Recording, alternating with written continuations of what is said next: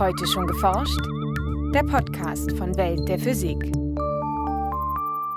Herzlich willkommen zur 214. Folge. Es begrüßen Sie David Vogel und Maike Pollmann. Für viele ist die Positionsbestimmung per GPS aus dem Alltag nicht mehr wegzudenken. Und auch Geowissenschaftler schätzen die Satellitennavigation, etwa wenn es darum geht, die Erde zu vermessen. Und unsere Spezialität ist also die Fernerkundung, das heißt also Atmosphären und auch Oberflächenparameter. Das messen wir mit den Signalen der Navigationssatelliten. So Jens Wickert vom Geoforschungszentrum in Potsdam.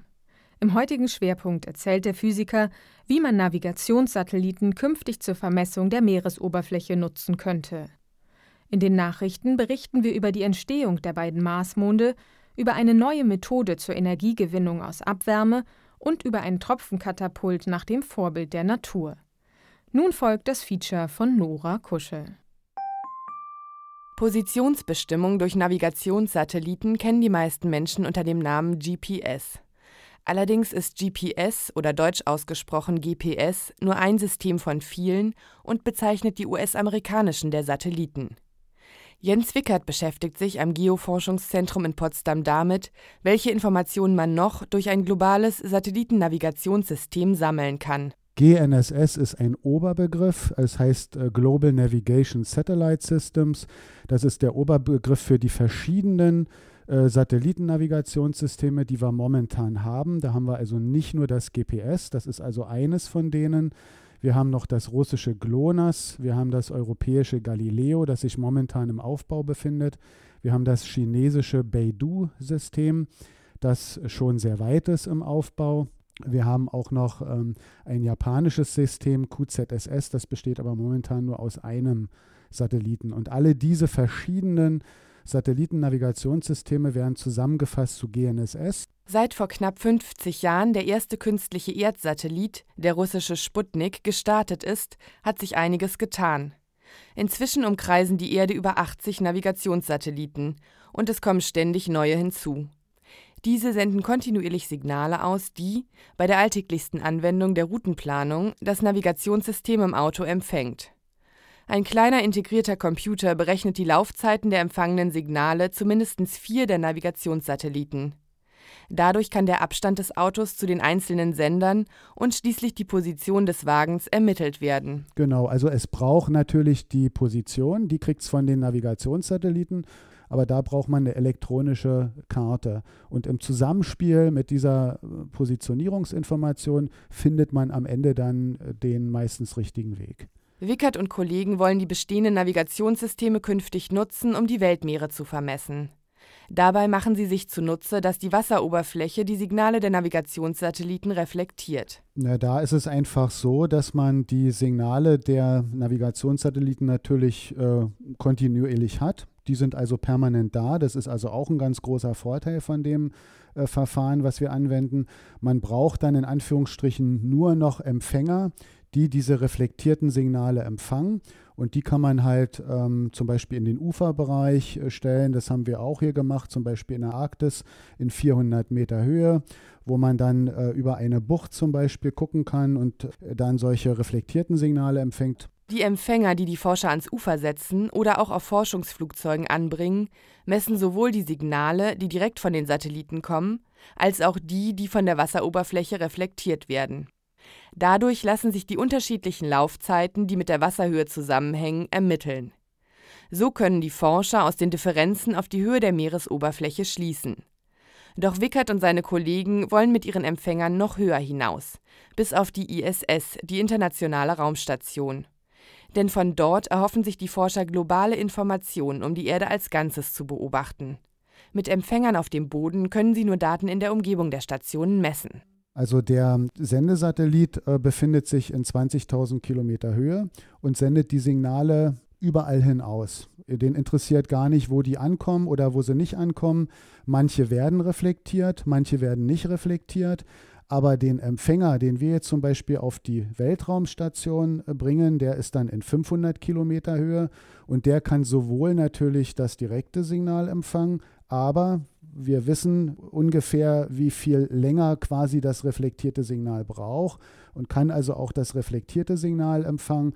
Und aus der Differenz am Ende, das ist eine geometrische Größe, können wir dann äh, auf die Höhe der reflektierenden Oberfläche zurückschließen. Die für 2020 geplante Vermessung der Weltmeere ist darauf ausgerichtet, mit möglichst wenig Aufwand möglichst viele Informationen zu gewinnen.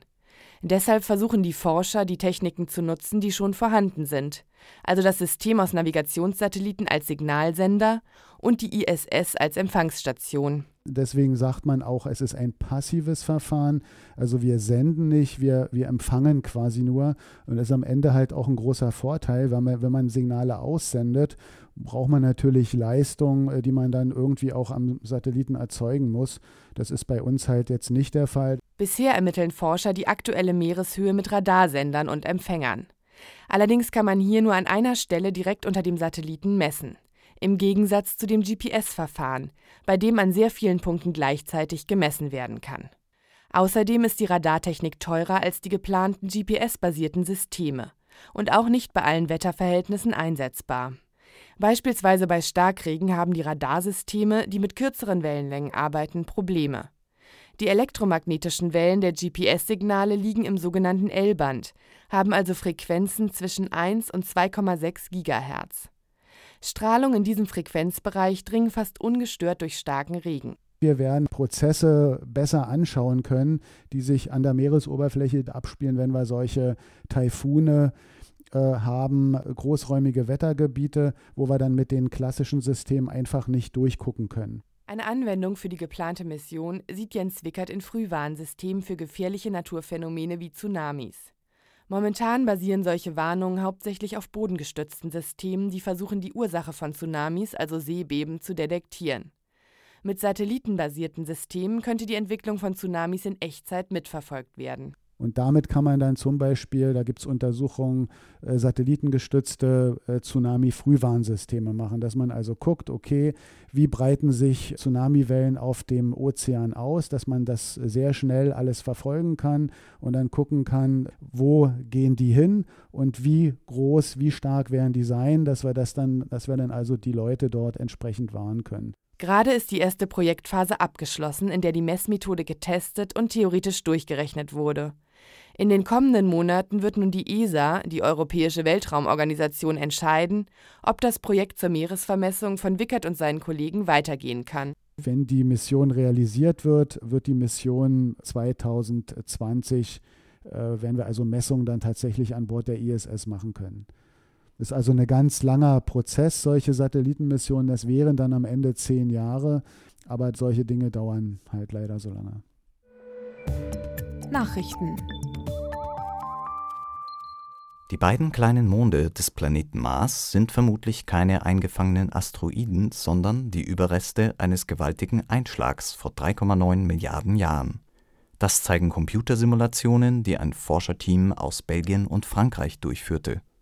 Die Umlaufbahnen von Phobos und Deimos sind nahezu kreisförmig und liegen fast exakt in der Äquatorebene des Planeten das wäre sehr unwahrscheinlich, würde es sich bei den beiden Marsmonden tatsächlich um eingefangene Asteroiden handeln. Das alternative Einschlagsszenario warf bislang jedoch eine ungelöste Frage auf. Wenn es bei Mars, ähnlich wie bei der Erde, einen großen Einschlag gab, warum ist dann nicht auch ein großer Trabant wie der Erdmond entstanden? Die Computersimulationen liefern nun eine Antwort das Team geht davon aus, dass ein etwa 2000 Kilometer großer Himmelskörper mit dem jungen Mars kollidierte und über 100.000 Milliarden Tonnen Gesteinstrümmer ins All schleuderte. Ganz ähnlich wie bei der Entstehung des Erdmonds sammelten sich die Trümmer in einer rotierenden Scheibe um den Planeten und bildeten zunächst einen großen Mond. Weiter außen in der Scheibe um den Mars entstanden zudem mehrere kleinere Monde doch dann verlief die Entwicklung bei Erde und Mars ganz unterschiedlich. Da die junge Erde sehr viel schneller rotierte als der Mars, wanderte bei ihr der Mond langsam nach außen. Beim Mars jedoch näherte sich der große Mond auf einer Spiralbahn dem Planeten und stürzte nach etwa fünf Millionen Jahren wieder auf den roten Planeten herab. Eben dieses Schicksal ereilte auch die meisten der kleineren äußeren Monde. Nur Phobos und Deimos blieben übrig, so die Wissenschaftler im Fachblatt Nature Geoscience. In industriellen Prozessen gehen jedes Jahr mehrere Milliarden Gigajoule durch Abwärme verloren.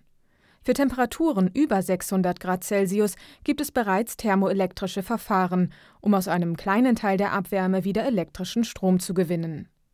Mit einer neuen Methode konnten Forscher nun auch Abwärme mit Temperaturen unter 100 Grad Celsius effizient nutzen. Das Team entwickelte dazu eine nanoporöse Membran aus einem stark wasserabstoßenden Kunststoff. Mit dieser nur etwa ein Zehntel Millimeter dünnen Membran trennten die Wissenschaftler eine Kammer mit 20 Grad warmem Wasser von einem unter Hochdruck stehenden und mit 60 Grad etwas wärmeren Reservoir ab. Trotz des geringen Temperaturunterschieds von nur 40 Grad konnten durch die winzigen Poren der Nanomembran Wassermoleküle in die Kammer mit dem kälteren Wasser wandern. Dort kondensierte der Wasserdampf und der Druck in der Kammer erhöhte sich auf bis zu 13 bar. Von diesem hydraulischen Druck angetrieben, konnte das Wasser durch einen Kanal gepresst werden. Die Rotation einer kleinen Turbine in diesem Wasserstrom ließe sich über einen Generator zur Stromerzeugung nutzen. Wie die Forschergruppe in der Fachzeitschrift Nature Energy berichtet, können solche neuartigen Stromgeneratoren relativ kühle Abwärme mit Wirkungsgraden von bis zu 7 Prozent in elektrischen Strom umwandeln. Wird das Wasser noch gegen spezielle organische Flüssigkeiten mit besseren Verdampfungseigenschaften ersetzt, ließe sich die Stromausbeute weiter steigern. Einige Pilzarten nutzen einen überraschenden Katapulteffekt, um ihre Sporen mit Wassertropfen in der Umgebung zu verteilen. Den Effekt dieser sogenannten Ballistosporen untersuchten Forscher nun genauer und stellten ihn mit kleinen Kunststoffkügelchen nach in ihren Experimenten verteilten die Forscher die nur einige Millionstel Meter kleinen Kügelchen auf einer Unterlage und spritzten mit der Düse eines Tintenstrahldruckers jeweils zwei winzige Wassertropfen auf ein Kügelchen. Die zwei Tropfen verschmolzen miteinander und setzten dabei genug Energie frei, um zusammen mit dem Kügelchen wie bei einem Katapultstart von der Oberfläche wegzufliegen. Um diesen Effekt im Detail zu verstehen, führten die Wissenschaftler zusätzlich zum Experiment einige Computersimulationen durch Dabei erkannten sie, dass beim Verschmelzen der Tropfen die Oberflächenspannung insgesamt abnahm. Die dabei frei werdende Energie reichte aus, um das Trägheitsmoment von Tropfen und Mikrokügelchen zu überwinden. Die Folge: Tropfen und Kügelchen sprangen selbstständig von der Oberfläche hoch.